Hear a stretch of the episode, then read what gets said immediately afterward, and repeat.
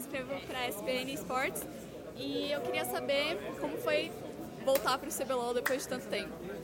Ah, muito feliz, primeiramente. É...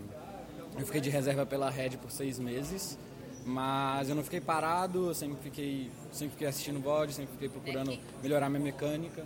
Então, quando eu voltei para o CBLOL, quando eu entrei para esse time, eu confio muito nos garotos, eles confiam muito em mim e deu certo. O que, que, você acha que foi essencial na vitória de vocês? Porque vocês tiveram tanto é, boas estratégias quanto mecânica individual. Mas você tem alguma coisa na sua cabeça que você ia falar? Foi isso?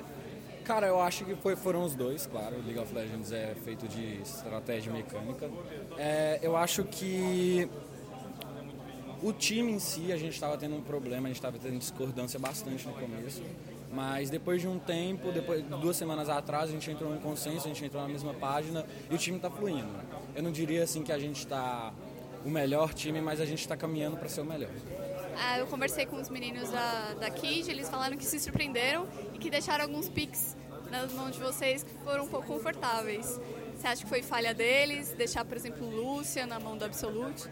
É, eu acho que eles não estudaram bastante, porque o Absolute é conhecido por ser muito bom de Lucian, mas a gente planejou para jogar contra o que eles estavam. Então, independente se eles banissem ou não, a gente, ia, a gente ia deixar eles com aquela comp e a gente ia montar alguma coisa em cima deles, sem o Lucian, entendeu? Mas a gente estava planejando jogar contra Zek, a gente estava planejando jogar contra Graves.